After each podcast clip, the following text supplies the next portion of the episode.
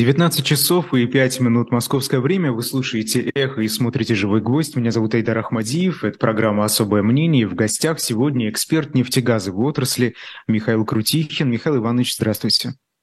Добрый день. Да, вы знаете, очень э, не так, чтобы прямо много, но есть, да. У меня тут э, список на несколько страниц. Я надеюсь, хотя бы часть из этих тем мы с вами охватим в течение часа прямого эфира. Но э, очень много непонятного. Вы знаете, вот все, что касается э, нефти и газа, и сегодня попытаемся э, разобраться с вами, что же э, происходит, как э, на все это реагировать, хорошо это или плохо для России, хорошо это или, или плохо для тех, кто вводит санкции против России сегодня, как это отражается на жизни внутри страны, на Э, российско-украинском конфликте. Ну а прежде чем мы перейдем, давайте, чтобы не отвлекаться, э, рекламную паузу в самом начале вставим. А, во время революции 17 года слухи во многом определяли течение политических событий. И, собственно, а, в фундаментальной монографии «Слухи, образы, эмоции, массовые настроения россиян в годы войны и революции 14-18 годы» историк Владислав Аксенов анализирует патриотические идеи, массовые акции, визуальные образы, религиозную и политическую символику, крестьянский дискурс, письменную городскую культуру, фобии, слухи и связанные с ними эмоции. Эту книгу можно купить на shop.diletant.media. И книга, знаете, очень интересна, особенно в наше сегодняшнее время, прочитать ее, и, э, может быть, кто-то какие-то общие черты найдет э, э, в сегодняшнем мире. И, собственно, это, конечно, очень важно как живет общество во времена таких э, крупномасштабных конфликтов. Михаил Иванович, э, вот одна из последних новостей. Еврокомиссия закончила подготовку проекта 11 уже 11 пакета антироссийских санкций. Он э, рассматривается членами Евросоюза, пока не подробности неизвестны, но уже что-то в западную прессу проскочило. Вот, например, EU Observer сообщает, что Польша и страны Балтии в рамках 11 пакета санкций призвали отключить Газпромбанк от SWIFT, э, запретить импорт газа и алюминия из России. А вот по данным Bloomberg, э, санкции могут включать запрет на транзит товаров через российскую территорию. И, собственно, вот то, что сейчас известно, да, будет ли это действительно в пакете, пока непонятно, но нас интересует импорт газа. Если перекроют, чего ждать? Ну, у нас остался из России импорт трубопроводного газа в очень э, малых объемах. Мы видим, что через Украину идет, вот, по-моему, последние данные, э, ежедневно где-то 32 миллиона кубометров газа сутки, это имеется в виду. А, это очень мало, потому что обещали 176 вот по соглашению «Газпрома» с украинцами прокачивается. То есть там маленький-маленький ручеек, его немножко хватает на то, чтобы поставлять газ в Молдову, э, в Словакию, и немного идет, я думаю, в Северную Италию, но тоже попадает туда не очень немного. И вторая дорога трубопроводного газа из России – это турецкий поток, так называемый. Там он выходит на болгарскую границу и через Болгарию идет не снабжая Болгарию совсем, так называемый Балканский поток, это Венгрия, это Сербия, которая не часть, не часть Евросоюза. Вот это все. И плюс к этому, естественно, трубопровод, который пока еще не вышел на проектную мощность, а только в 2025 году выйдет, это э, труба, которая идет в Китай. Силы Сибири, так называемая. Вот весь трубопроводный газ, который идет из России. Э, где тут накладывать запрет? Ну, наложить запрет на поставки, скажем, через украинскую территорию, в принципе, можно. Я думаю, что получатели нынешние в Европе могут обойтись без российского газа, с трудом, но смогут. Э, турецкий поток, ну там немножко газа поступает в Грецию, она может обойтись без российского газа, немножко в э, э Северную Македонию, тоже, в принципе, у нее не такие большие потребности, и откуда-то может она. Э, Сербия, вот там проблема. Сербия должна договориться будет с Хорватией, у которой есть терминал по приему сжиженного газа. Правда, он не очень большой. Но и Венгрия – но Венгрия тоже может там, в принципе, договориться. И поэтому это, ну, мера-то, конечно, красивая, но серьезного воздействия на российский, российский потенциал получения прибыли вот она не окажет. Это раз. Остается под большим вопросом, не включает ли эта санкция э, вот, э, запрет на покупку российского э, сжиженного газа. А сжиженный газ российский идет от международных консорциумов. На Сахалине это у нас международный консорциум. Правда, он возглавляется «Газпромом», но тем не менее там японцы задействованы. И Япония зависит от российского сжиженного газа, вот с того проекта в основном, ну, где-то на 8%. То есть все потребности удовлет... должна удовлетворять. А э, в Европу в основном идет газ с проекта Ямал-СПГ. Это тоже международный консорциум. И когда э, идет туда газ вот с этого Ямала-СПГ, то он идет принадлежащий уже не России, которая отказалась получать какие-то налоги за его добычу, за экспорт, э, а он идет, он принадлежит, во-первых, двум китайским компаниям, э, где-то треть этого газа. Второе – это компания Total Energy, французская, и компания Новотек. То есть газ принадлежит не России, Россия за него ничего не получает, а получают вот эти вот владельцы газа. Будет там запрет или не будет, я очень сильно в этом сомневаюсь. Было еще предложение ну, лишить возможности «Газпромбанк» каким-то образом действовать э, вот э, через систему SWIFT и так далее. Это очень серьезно, потому что через «Газпромбанк» банк идет в основном э, оплата российского газа, трубопроводного газа, который «Газпром» отправляет за границу. Если не будет такой возможности, то неизвестно, как рассчитываться тем, кто его еще пока получает. И были еще предложения вставить в этот э, одиннадцатый пакет акций э, запрет или ограничение на деятельность Росатома.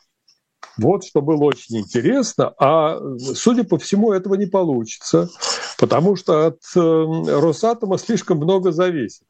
Ну, где-то в Европе 40% Э, урана, обогащенного урана, ну, в виде топливных элементов для электростанций, поступает из Казахстана и России. Причем не просто из Казахстана, а у России есть технология обогащения урана, работы с этим ураном. Это и поступает все это через дочек, дочки вот компании, дочерних компаний Росатома.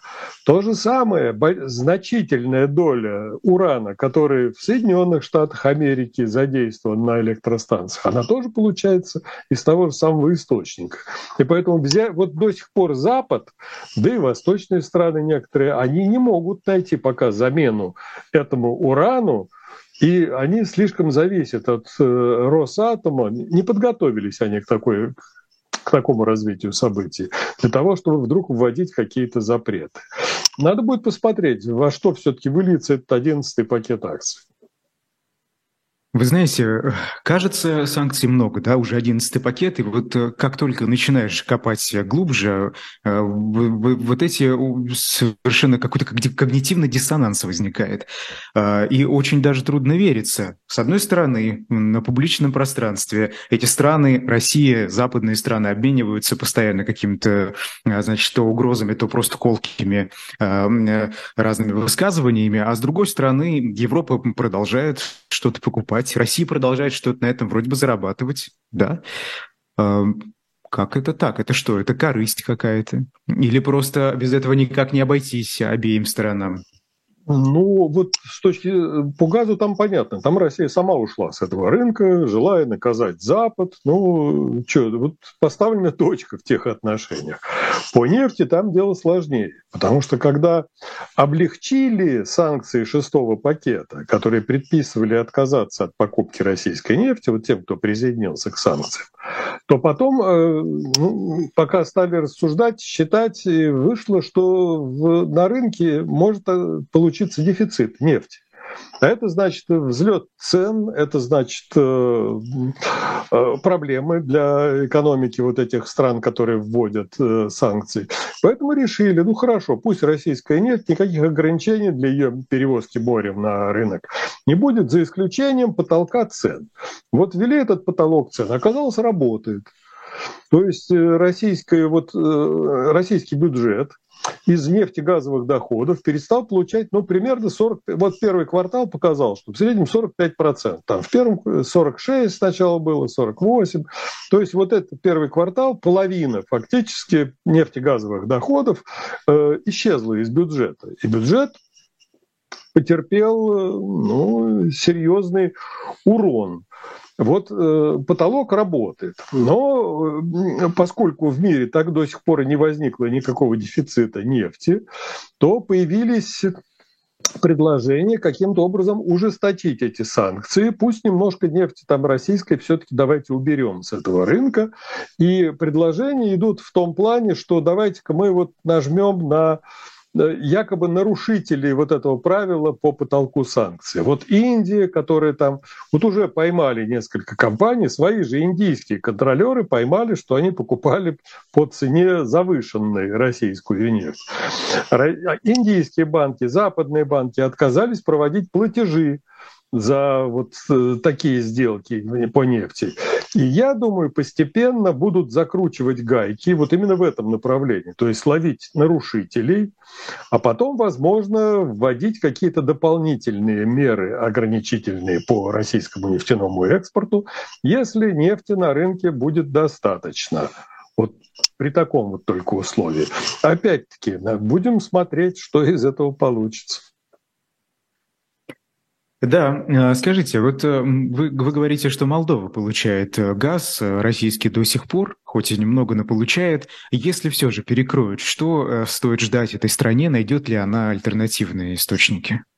Ну, во-первых, э, уже сейчас проверен технически э, коридор новый по снабжению Молдовы и, возможно, даже Украины газом из Азербайджана и просто через Турцию там, того газа, который Турция получает, ну, например, в сжиженном виде. У нее там свои терминалы все время расширяются у Турции. Э, это коридор, который раньше качал газ из России через Украину, Молдову, Румынию, Болгарию, так называемый Балканский вот, э, коридор, Балканский газопровод в Турцию. А сейчас у Турции есть возможность, и они проверили все это, развернули, недавно отпраздновали разворот этого маршрута в другую сторону. И э, сейчас они могут азербайджанский газ, Немного туркменского газа, который они получают путем, ну, перек, как бы э, через посредников. То есть туркмены продают газ Ирану, Иран продает газ э, Турции, и Турция может этим газом пользоваться для того, чтобы как свой собственный экспортировать его дальше.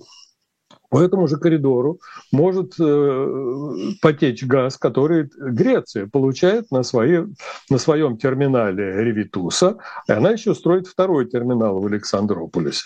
И вот через этот коридор с юга на север, фактически на границу Молдовы, выведен уже газ. Там в Румынии этот газ, эта газовая труба поворачивает в сторону Сербии, в сторону Венгрии, но все уже проверено. Вот хватит ли у Азербайджана газа для того, чтобы еще один контракт заключить, скажем, с Молдовой? Ну, пока вопрос открытый, но технически все проверено. Газ туда дошел можно получать. Вот э, и, в принципе, Молдова, она через Румынию может получать газ, э, ну, немножко у Румынии есть собственного, а, в принципе, там есть соединение через границу, и в Европе газовые торговцы очень активно работают. Украина покупает у трейдеров, mm-hmm. например. Почему Молдова? Но это все дороже. Там ну, не, не, конечно, потому что это через посредников покупается. Ну, что значит дороже? Если это российский газ, то там свои условия. Вот э, дружественным государствам одни цены, недружественным государствам другие цены.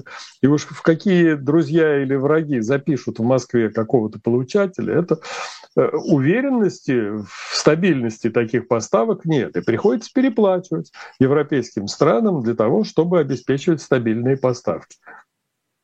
А все же Азербайджан э, и Турция, у нее, так скажем, особая позиция да, сегодня. Это надежный источник? для Молдовы? Ну вот Турция сейчас идет по такому пути, что она собирается превратиться, она уже кричала, кричала, что это будет вот такой хаб Газовый хаб, да. Да, газовый хаб. Ну, Европа с подозрением относится к турецким этим э, поползновениям, потому что там уже сказали еще в 2014 году. Вы знаете, вот газовый хаб за пределами Евросоюза для Евросоюза не, име, не, не, не, не играет никакой роли, потому что это... Потому это что не ненадежно. Нет, ну это за пред... они не могут его контролировать, они не могут никоим образом регулировать даже торговлю на этом хабе. То есть что это такое? Надежности нет никакой, он за пределами регуляторов европейских находится. И поэтому, ну да, Турция сейчас рассчитывает как? Вот Турция является владельцем излишков газа сейчас. Во-первых, она получает газ из России, это по турецкому потоку, по двум трубам, по двум трубам голубого, так называемого старого еще потока, тоже через Черное море. Она получает газ из э, Азербайджана э, через э, Грузию, она получает газ вот через Иран, немножко туркменского газа, она получает много сжиженного природного газа, потому что расширяет свои мощности по приему и регазификации. Есть надежда у них на то, что газ, так называемый газ Восточного Средиземноморья, имеется в виду на континентальном шельфе израильские месторождения могут, ну, может Израиль теоретически договориться с Турцией, чтобы направлять туда газ. Я не верю в эту возможность, но вот э, поскольку Турция-то этого очень хочет, а Израиль не хочет зависеть от Турции, то есть это вряд ли получится. Но все равно вот у Турции получается излишки газа. Часть газа она переправляет через Грецию и Албанию в э, Италию, на юг Италии, по газопроводам ТАНАП и ТАП, так называемым. Часть газа отправляет вот по этому балканскому старому маршруту уже теперь на север, через Болгарию, дальше, вот э, вплоть до Венгрии, в Молдову может часть отправить. Вопрос в том, хватит ли у Азербайджана газа. Азербайджан говорит, что он где-то к 27 году значительно увеличит добычу на проекте «Шах-Денис». Но тоже надо будет посмотреть, насколько смогут они удовлетворять. Они вот сейчас качают 10 миллиардов кубометров э, в год для Италии, а обязуются 20 миллиардов кубометров качать. Как там вот в Италии это все получится, тоже пока неизвестно, потому что контрактов-то много. Контракты с Болгарией есть на один пока миллиард кубометров всего. Но, но там Турция действительно превращается в такой, ну, как бы перекресток. Другое дело, что российский газ, который идет в Европу через Турцию, но вот у него хаба не получится. Это ведь была мысль Путина когда-то в декабре, 1 декабря 2014 года. Путин сказал, ну, раз вы не хотите там наших газопроводов иметь газпромовских на территории Европы, мы будем газ доставлять до вашей границы в Турции, там будет хаб, и оттуда вы сможете покупать российский газ. За это, когда снова возродилась эта идея, Эрдоган руководитель э, Турции, он очень, ему это очень понравилось, потому что он понимает, что для российского руководства вот понты всякие, вот хаб создадим, там будем контролировать все, это для него важнее гораздо, чем какие-то коммерческие соображения, экономика и вообще э, логистика даже какая-то. И поэтому он сказал, о, замечательно, то есть я поддерживаю вашу идею хаба, но только при двух условиях. Первое, вы нам дадите скидку на газ на 25% еще, который мы у вас покупаем. И второе, давайте-ка мы начнем вам платить только с 2024 года. Газ будем получать, но денежки мы вам обещаем, когда-нибудь мы вам заплатим. Вот и оказалось, да. То есть в России поддались на это и сказали, хорошо, все замечательно. А турки объявили совершенно официально, вы знаете, мы не торопимся. Вот мы получили от вас обещание, что деньги будут идти только с 2024 года. Ну, нам этого и достаточно. А в принципе, с созданием хаба мы торопиться не будем ни с каким. А сами будем, вот они построили, теперь это у них называется э, кольцо солидарности или что-то в этом роде, вот тот старый балканский маршрут. Э, а российский газ, вот как он идет по одной ниточке э, турецкого потока туда дальше, в Сербию и в Венгрию, вот так он, вероятно, будет идти, пока не запретят.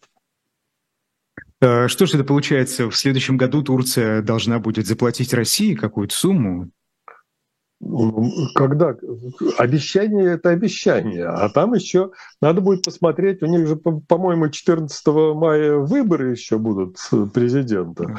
Неизвестно, там что будет. Там да. тоже могут быть различные сюрпризы, потому что Эрдоган может что-то одно обещать, а если вдруг сменится президент, там будут совершенно другие обязательства и обещания. А, в чате интересуются, вы сказали, что через Украину небольшое количество газа до сих пор поставляется, проходит. А, как это вообще возможно?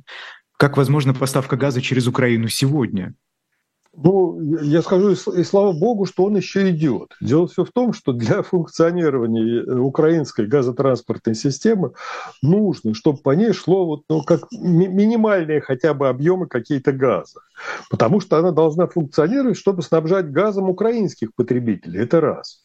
Второе, какие-то доходы вот от транзита этого газа позволяют поддерживать в рабочем состоянии и компрессорные станции, и за состоянием трубопроводов следить. То есть работа может продолжаться на этой системе.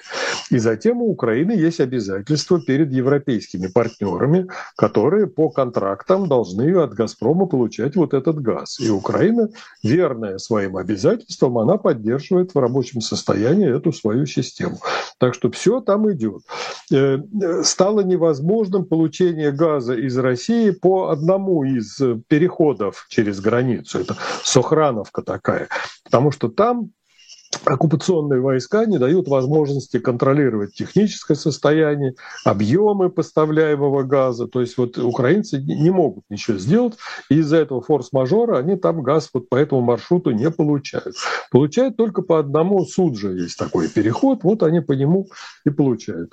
Не так много, как я уже сказал, сейчас, по-моему, 32 э, миллиона кубометров газа в сутки только идет.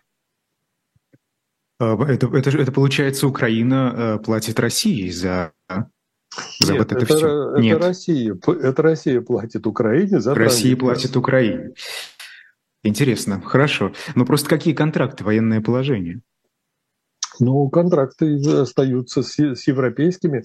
Это же зависит не только вот от двух договаривающихся сторон. Это еще надо поддерживать возможности, потому что есть обязательства и у «Газпрома» есть, он нарушает эти обязательства по объемам поставки. Вот ему сейчас грозят большими-большими э, штрафами через арбитраж. А Украина совершенно не желает платить такие штрафы, поэтому она э, свои обязательства выполняет. Мало того, Украина имеет возможность получить деньги с «Газпрома», потому что он не выполняет э, обязательства по поставке газа. То есть вместо 176 миллионов в сутки качают вот 32 миллиона миллионов сутки. Там больше 42 вот за последнее время там и не поднималось. Ну и, собственно, пока эти деньги Россия, э, скорее всего, не выплачивает. За ну, невыполнение. Я, я, нет, за невыполнение нет, пока не выплачивают. Это должен арбитраж состояться, и арбитраж должен постановить, как, какие деньги надо платить. Да, э, вы говорили про сжиженный российский газ. Сколько Россия получает сегодня от э, реализации этого вида? Ну, по Сахалину там действует соглашение о разделе продукции, и Россия получает, вот как начался этот проект, который э, компания Shell с участием японцев построила там завод, а вот с тех пор вот часть от этой продукции э, экспортируется за счет России, да еще и Газпром экспортирует. Но Газпром платит вот столько, сколько положено по соглашению о разделе продукции, там в, в процентном отношении, как вот было, так и есть. Там ничего не изменилось. Ни, ни объемы, ни, ни суммы, ничего.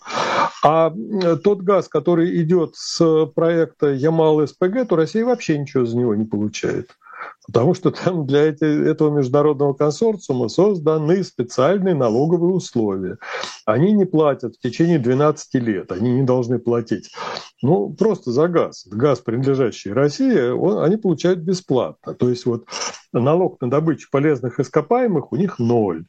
Э, вывозная таможенная пошлина за этот газ, который должна быть 30% от стоимости, она ноль у них. То есть э, налог на импорт оборудования у них ноль. То есть у них крайне низкая ставка налога на прибыль компании. Там им немножко еще один дополнительный налог вроде ввели, повысили вот по поводу налога на, на прибыль. Но такие смешные цифры, что это просто бесплатный для них подарок от российского руководства международному консорциуму. Поэтому Россия там ничего не... Скажите, Михаил Иванович, это получается, мы в каком-то театре живем с вами. Ну, подождите, с одной стороны, у нас составляют списки дружественных и недружественных стран. А тут э, звучат такие заявления громогласные от депутатов Госдумы, что вот давайте мы сейчас у них все отнимем у компаний западных, которые ушли из России из-за боевых действий. И вот они будут знать, да, э, как, значит, тут нас бросать, как от нас уходить. А с другой стороны, вот, пожалуйста, бесплатно отдаем э, полезные ископаемые. И тут э, никто никакие контракты не нарушает, э, несмотря на то, что, по-моему, там недружественные страны тоже, э, по мнению да, ну, российского вот, руководства, присутствуют. Ну вот, я говорю, немножко там повысили вот это вот, ввели дополнительно. Ну это для, для вида. Ну, немножко там повысили. А второе, там же готовится к тоже международный консорциум. Проект называется «Арктик СПГ-2». И там тоже должны где-то до 18, может быть, до, до 20 догонит миллионов тонн сжиженного газа в год делать. Вот э, там три линии. Вот одну линию, в принципе, я думаю, что они до конца следующего года они введут все-таки в эксплуатацию, потому что санкции не помешали получению оборудования. В Китае делали там модули для этого завода, для первой линии. А вот со второй, с третьей линии там большие могут быть проблемы. Но там тоже консорциум будет работать на тех же самых условиях. То есть бесплатно в течение 12 лет вообще ничего платить не нужно России. Но там еще, вот помимо китайцев и французов, в консорциум вошли еще две японские компании. А скажите, это выгодно э, России? Вот что она до сих пор, давайте так скажем, терпит э, такие условия? Это сулит ну, какие-то ну, в долгосрочной перспективе доходы, выгоды? Если она ничего от этого не получает, что для проекта Ямал-СПГ еще за счет России построен порт, э, который отгружает этот сжиженный природный газ. Ведется постоянная работа по э, ледовой проводке судов там, по углублению фарватера и много что еще. Там в свое время Российская Дума даже изменила экологические законы, которые не позволяли вот в той очень чувствительной с точки зрения морской жизни среде э, ну, заниматься дноуглубительными работами, то есть драгами чер черпать вот грунт со дна и вываливать его куда-то еще. Вот это нельзя было делать. Дума изменила закон, теперь можно это делать, поскольку очень, очень хочется этому консорциуму. Но это большие друзья в Новотеке, это Тимченко, Михельсон, большие друзья президента президента. Вот они получили такой льготный налоговый режим и бесплатно и подарок, в подарок получили вот эти объемы газа. Такая выгода российского государства в чем? Ни в чем. Ну, надувание щек и э, говорят, вы смотрите, если мы теперь занимаем где-то, ну, примерно сейчас, по-моему, до 7,5% мировой торговли с жирным природным газом да, у России э, за счет вот этого большого проекта и за счет проекта Сахалин-2, вот где. То есть это просто громкие заголовки. Да, вот мы теперь в Арктике разворачиваем деятельность, у нас тут все идет вперед, мы... а то, что Россия от этого ничего не получает, может быть, когда-нибудь будет получать. Ну да, может быть, когда-то будет получать. А, звучит, конечно, будто бы никакого конфликта не происходит, и вот этого всего, что мы ежедневно слышим, тоже нет. А, очень странно, это какое-то раздвоение личности. Вы знаете, что-то вот из психологических таких заболеваний. Ну, комментир, комментировать решение по нефтегазу, да не только по нефтегазу российского руководства, это, с одной стороны, ужасно легко, можно все списать, вот есть такая бритва, не надо искать дополнительных каких-то причин, если все можно объяснить глупостью и жадностью. Вот, вот с этой точки зрения легко все это объяснять. С точки зрения человеческой логики, интересов страны, интересов хотя бы даже отрасли, вот чтобы она развивалась, эта отрасль нефтегазовая, тут это необъяснимо. Это вот, ну как вот взять и уйти с европейского рынка, фактически единственного самого крупного рынка для «Газпрома», где э, отношения-то были прекрасные, то есть была взаимозависимость. Мы зависели от того рынка э, в России, этот рынок зависел от России. Такие отношения-то были вполне дружеские. И ну, кооперация, сотрудничество, вот все это было. Но ну, вдруг решили, мы вас сейчас заморозим, мы вам выкрутим руки своим шантажом, и вот мы уйдем с вашего рынка, вы без нашего газа там замерзнете, у вас будет полная экономическая катастрофа. Оказалось, что это глупость. Это глупость. Тут даже про жадность говорить нельзя, потому что «Газпром» потерял... Вот сейчас у него добыча газа упала на 18%. Это много. У «Газпрома» только у одного. Вообще по России добыча газа упала вот по последним данным за 4 месяца на 10%, а у «Газпрома» одного только на 18%, потому что другие компании там они такого падения не показали. А вот, кстати, о Евросоюзе, который должен был замерзнуть, но у него что-то там пошло не так. А, знаете, вот э, McKinsey Company э, исследования опубликовали, темпы снижения потребления газа Евросоюзом в 2023 могут замедлится. Аналитики полагают, что серьезное влияние на баланс европейского энергорынка в 2022-2023 годах во многом обеспеченными мягкой зимой могут оказать наращивание импорта СПГ в Азии, а, невозможность сокращать потребление во многих отраслях промышленности, а также более жаркое лето и более холодная зима. Предполагается, что помочь энергорынку Европы могут решительные действия властей, включая фактически санкционированный Советом ЕС на прошлой неделе ускоренный энергопереход. Чего ждать? Ну, ну как, когда серьезная фирма, занимающаяся экономическими исследованиями, э, делает прогнозы погоды, вот, вот мне как-то в это не верится.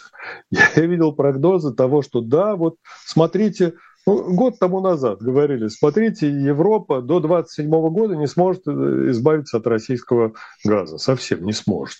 Бабах, и избавилась. Вот к концу прошлого года уже та же Германия, крупнейший потребитель российского газа, объявила, что все, российский газ она не получает и дальше получать не собирается. То есть все пошло гораздо быстрее. Да, не, не просто ускоренный переход к зеленой энергетике, вот к возобновляемым источникам, а в Германии чем заменили? Углем. То есть стали снова запускать те законсервированные электростанции, которые работали не просто там на вот черном этом угле топочном, но на буром угле, на грязном, ужасном угле, который, который загрязняет атмосферу при сжигании лигните так называемом. Да, вот это они не, не, не ветром, не солнцем заместили-то, а вот как раз углем. И пошли на это специально для того, чтобы вот избавиться от шантажа российского, от зависимости от «Газпрома». Вот по этой причине готова Европа э, сохранять свою независимость и, и поддерживать энергетическую безопасность, а, э, платя за это серьезную цену. Ведь цена на газ была очень высокой до, не, до недавнего времени. Это сейчас она снова до, на довоенный уровень спустилась и вообще э, ушла совсем в, как, ну, ну, в нормальный диапазон, что называется, а, потому что надо было переманить жирный природный газ с азиатского рынка. И вот Европа пошла на это, не только сократив потребление газа, да, сократили потребление, и не только вот из-за того, что там теплая зима была, ну да, была там относительно теплая зима, но э, э, думали, что какие-то отрасли совсем остановятся, прогнозы такие были, вот раздавались. Нет, не остановились эти отрасли, научились э, новым приемам энергоэффективности, энергосбережения. Вот на этом в основном-то они вышли, потому что когда мы видим, что больше, чем, ну, почти на 25% сократилось потребление газа в Европе. Потребление, вот спрос на этот газ сократился. Не, не из-за э, теплой погоды, а из-за того, что научились тратить меньше газа. Да, в некоторых случаях временно пришлось обращаться к э, углю. Э, ну, Германию вообще комментировать трудно. Там, на мой взгляд, были э, непродуманные решения, близорукие решения, как, такие как отказ от э, ядерной энергетики.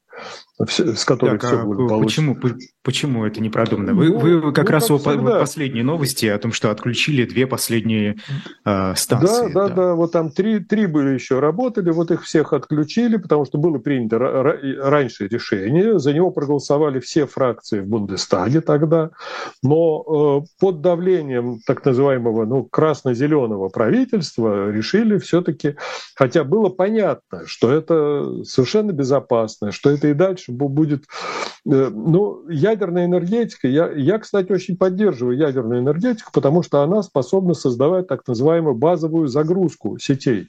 То есть обеспечивать вот как постоянное какое-то вот э, постоянную подачу электроэнергии в сети, а э, дополнительные какие-то источники, ну, в частности, газ, э, тот же уголь или э, ветер, солнце, там, другие источники, они могут просто компенсировать дополнительный расход энергии. А вот база, базу, когда базу создает ядерная энергетика, это надежная, такая проверенная временем схема, но, к сожалению, сожалению, отказались. В Европе Но они ведь, часто... они ведь решили отказаться еще много лет назад, э, с тех пор, как да, в Фукусиме да. произошла но, трагедия. Но тогда, тогда были, были такие, э, ну, было воззрения такие были в Германии, когда «Газпром» надежный поставщик. Вот он нам всегда поможет, у него газа много-много-много, маршрутов в Германию у него много, да еще и новые трубы прокладывает в Германию, и поэтому зачем нам ядерная энергетика, давайте от нее будем отказываться. Вот тогда была такая господствующая точка зрения. Я сейчас, когда нем, немцев спрашиваю, ребята, а что же это такое тоже? Вот, глупость или жадность? Ну, под жадностью имеется в виду коррупция. А, что вот было главным таким фактором таких решений? опоры на, на враждебную компанию, на «Газпром», которая потенциально была враждебной. А, мне говорят так, близорукость. То есть, ну, вежливо так говорят, что, извините, вот были такие решения приняты. Никто там ошибок не признает. Я смотрю на последнее там, интервью Меркель. Нет, нет, нет, все было в порядке, все было замечательно непонятно. Хорошо, а тогда я, я насколько понимаю, ведь э, Германия и так оттягивала отключение этих последних санкций, ой, э, станций, в том числе из-за конфликта в Украине. А почему вот сейчас они отключили? Я так понимаю, ну, они ну, почувствовали ну, какую-то почву под ногами. Да, это вот то правительство, которое вот, э, если я начну перечислять все, что натворили зеленые в Европе, то это у нас еще один вечер будет дискуссии, и не, не самые грамотные вещи там творились вот во многих-многих странах, которые не обеспечивали энергетическую безопасность Европы и вот отдельных стран, а наоборот вредили этой безопасности. Но, но это секта такая, вот, вот она так действует вместе с красными, вот зеленые с красными.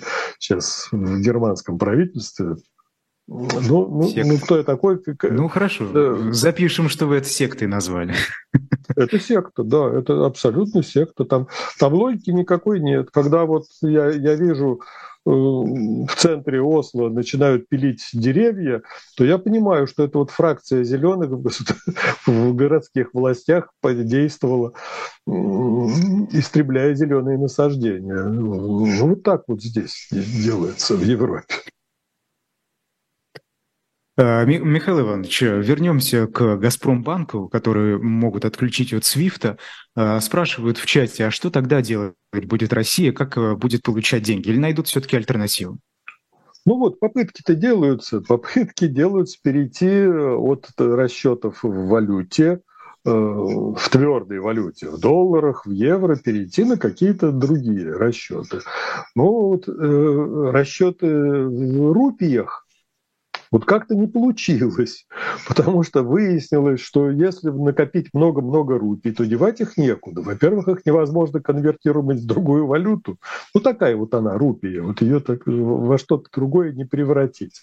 А второе, заплатить этими рупиями за что-то, получаемое из Индии, ну, я не знаю, что там получать. Мало того, что Россия еще и, помимо нефти, в Индию еще и оружие продает, и много там еще что-то поставляет до сих пор.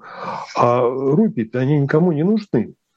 Были попытки перейти на дирхамы в, это, в этих расчетах. Но опять рупии переводить в дирхамы не получается. Дирхамы Объединенных Арабских Эмиратов. А потом дирхамы привязаны напрочь к доллару. То есть вот без доллара не обойтись там в этих расчетах.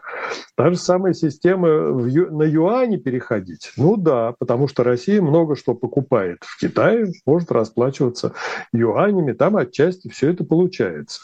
Но все равно юань, вот сейчас э, э, продают юань э, до сих пор. Вот с одной стороны якобы накапливать должны, с другой стороны для того, чтобы пополнять бюджет из запасов валюты, ну, юань причислили, причислили к валюте, вот тоже начали продавать. Вот эти все скачки э, с доллара и с евро на какие-то экзотические валюты, ну что такое вот э, юань в, в мировой торговле? Это 2% из которых полтора процента – это торговля Китайской Народной Республики с, со своим Гонконгом. А вот этот полпроцента от мировой торговли, ну да, давайте вот э, считать это твердой валютой. И, но это, это иллюзия. То есть это грозит э, финансовыми проблемами российскому бюджету. А, да, ну вот, кстати, о сотрудничестве России с разными странами мы сейчас очень часто слышим все, все новое, да, список партнерский пополняется. А, но а, Казахстан, крупнейший торговый партнер Кремля на постсоветском пространстве, недавно закрыл, видимо, границы для параллельного импорта в Россию. Об этом газета «Известия» со ссылкой на главу Ассоциации ГУС груз автотранспорт Владимира Матягина пишет. И вы знаете, вот тут ведь, э, обсуждая 11 пакет санкций, мы забыли упомянуть, что еще и китайские компании, видимо, могут попасть под эти самые санкции, Э, вторичные уже, да, за помощь России.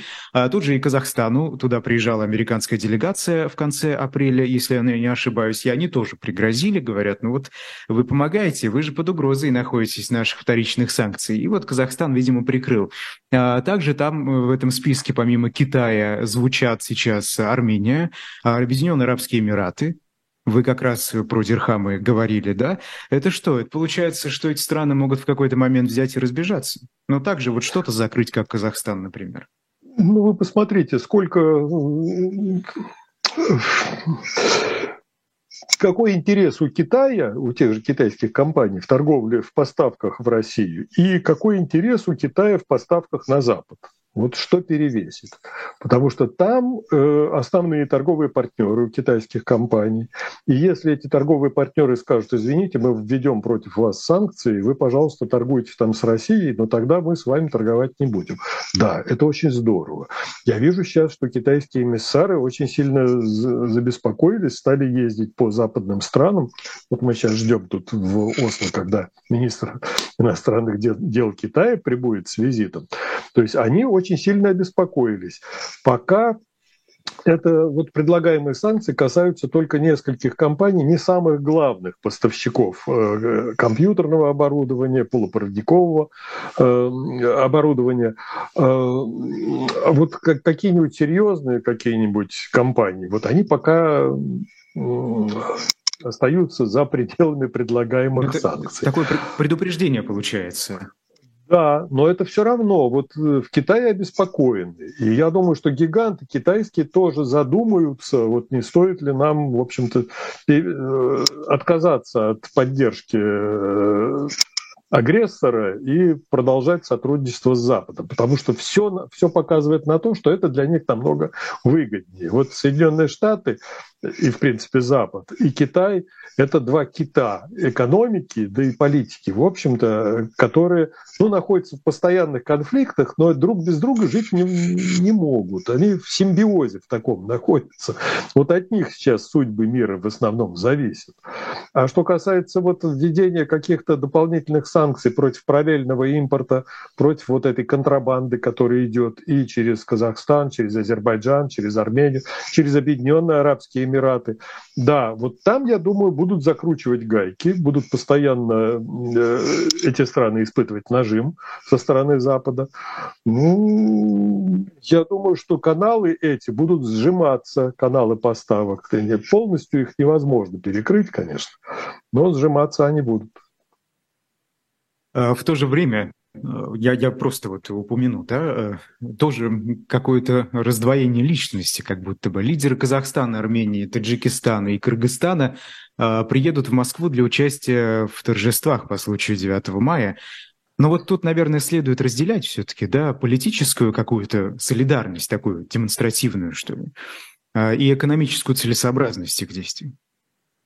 Ну, я бы еще не исключал другого фактора, потому что вот такая демонстрация того, что не рвутся отношения с страной-агрессором, вот у соседних государств, бывших советских республик, а, это еще и некоторые, до некоторой степени нажим на западных партнеров, которым показывают, что, ребят, если вы там ну, нам что-то такое не предоставите или что будете слишком на нас нажимать, у нас есть все-таки еще возможность снова пойти под крылышко к Путину и вот там с ним сотрудничать. Поэтому вот так сразу каждый из этих стран сказать, о, все, мы переходим вот в этот вот лагерь, мы с ним вот так э, солидаризируемся и так далее. Вот не хотят они этого. Они понимают, что должны быть какие-то еще рычаги воздействия на тех, кто обещает им вся всяческие блага, экономические, политические, военно-политические. Но все равно рычажок вот этот должен оставаться. Э, да, крайне понятно. Э, вы говорили про сокращение добычи нефти в России. Вот знаете, тут, э, наверное, все-таки история параллельная, точнее, зависимая, связанная. А нефтегазовые доходы федерального бюджета в апреле составили ну, почти 650 миллиардов рублей. И это втрое меньше, чем было в прошлом апреле, 64%. Э, И на 6 меньше, чем в марте этого года. А, как это отразится на российской экономике? Чего ждать? Нет, но на экономике прежде всего отражается то, что меньше денег поступает. Вот как я уже сказал, в государственный бюджет э, от и газа поступает меньше, здорово меньше денег. Это, это видно. Вот война, она разрушила этот канал получения прибыли. А что касается самой отрасли, то мы видим, что нефтяные компании, ну давайте вот прямо вот по пунктам вот такой перечислим, чем занимаются нефтяные компании. Первое, они работают сейчас в такой среде, которая, э, где снизился контроль со стороны государства. Как мне рассказывают мои источники в компаниях, они гораздо меньше испытывают нажимы со стороны налоговых органов, со стороны государственных структур, которые должны получать от них отчетность какую-то и по производственной линии, и по денежной линии и так далее. То есть вот они получили какую-то степень, дополнительную степень свободы. Как они ею пользуются? Они ею пользуются очень хитро. Э, им выгодно продавать э, нефть как можно дешевле. А, и для этого они используют по максимуму все возможности на старых промыслах. На новые промыслы никто не идет, потому что там прибыль начнут получать, если бы пойдут на новые месторождения. Ну, минимум это 7 э, лет, а так вообще лет 10-15 пройдет, пока вот негативный поток наличности превратится в позитивный. Поэтому туда никто не идет. Никто не знает, что с Россией будет через несколько месяцев, не то, что там через 10-15 лет.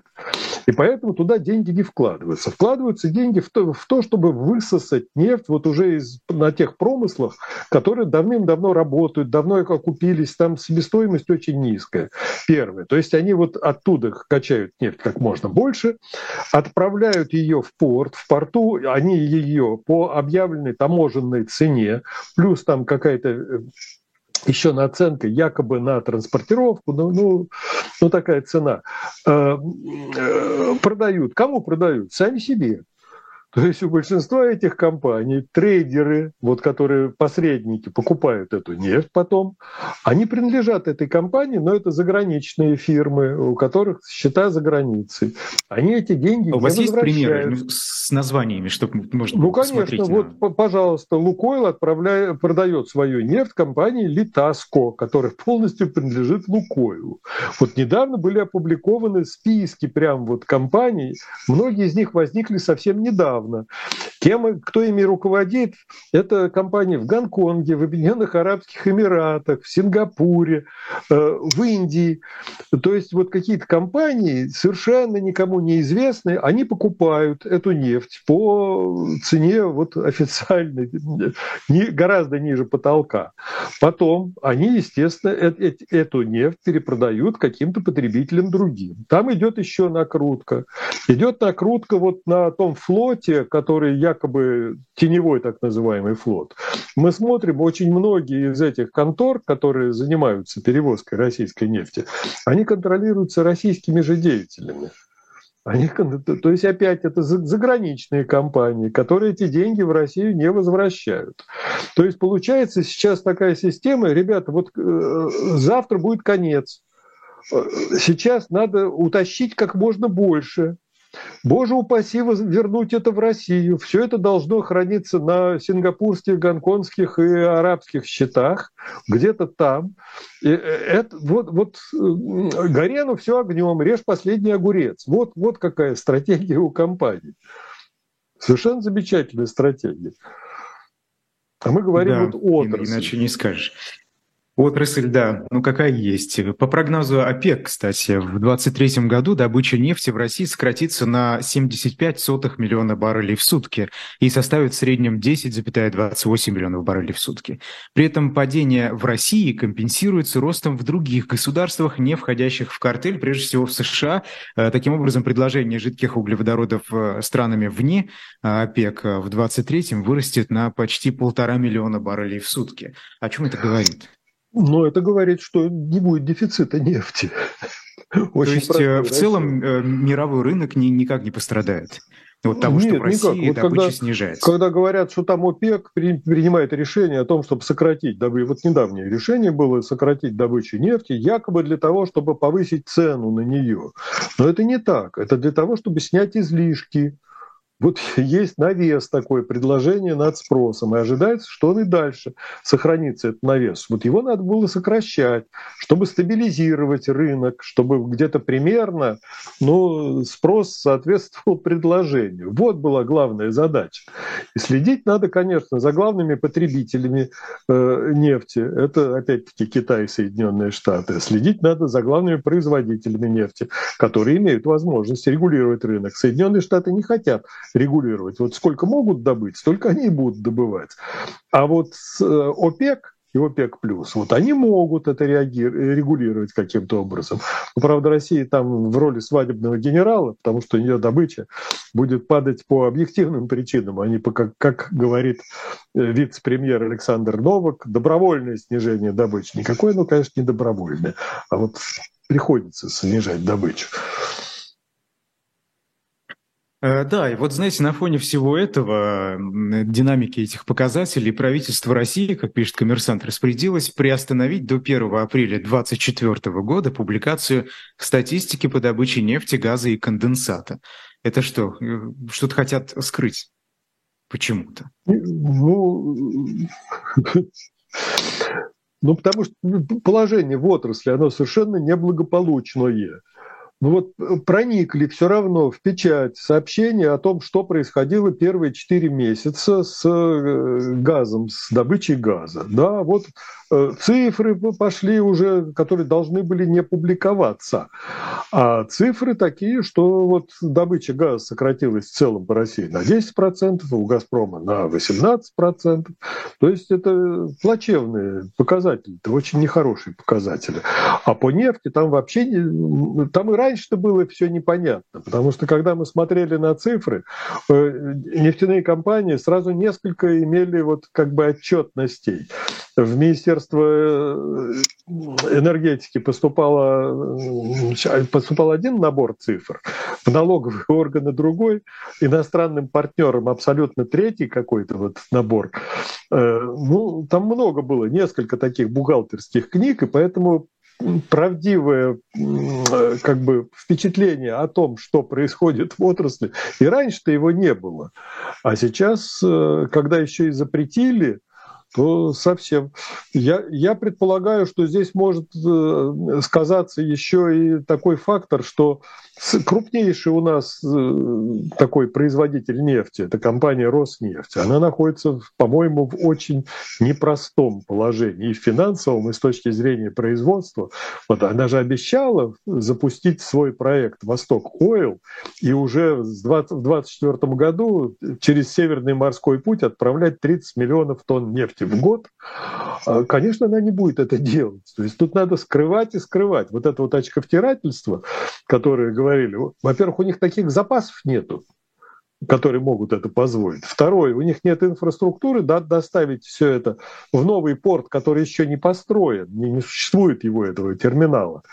И в-третьих, у них нет танкеров. Нужно чтобы 30 миллионов тонн нефти в год, это надо вот один средний танкер, там класса Суэцмакс или Афрамакс, да еще и ледового класса, он должен один танкер в сутки должен наполняться и отправляться по Северному морскому пути. А, а зачем Нет, обещали так... тогда, если не могут? Но, но когда господин Сечин э, хрустальный графин с нефтью поставил на стол перед Путиным, все это на экранах телевизора отражалось. Мы вот обещаем, мы вам сделаем то-то, то-то. Потому что это государственная компания. Государственная компания, она не ориентируется на коммерческий успех вот какого-то своего проекта. Там деньги делают вот те, кто компанию управляет в процессе распила выделенных бюджетов, а не в конеч... конечный результат. Им не важно. Вот пока есть возможность распиливать выделенные большие средства, и чем больше проект, тем грандиознее он проект, от там мега-газопроводов до вот этого Восток Ойл, тем, конечно, лучше вот этим коррумпированным чиновникам, mm-hmm. которые присосались к этой государственной компании. Вот чем они занимаются, да? И поэтому надо скрывать эту статистику. Боже вас упаси понять, что на самом деле происходит в российской нефтяной отрасли. Не дай бог, кто увидит. Михаил Крутихин, эксперт нефтегазовой отрасли, был сегодня в особом мнении. Спасибо вам большое. Вам спасибо, успехов вам. До свидания. И меня зовут Айдар Все. Ахмадиев. Дальше э, в Мовчане в эфире «Живого гвоздя».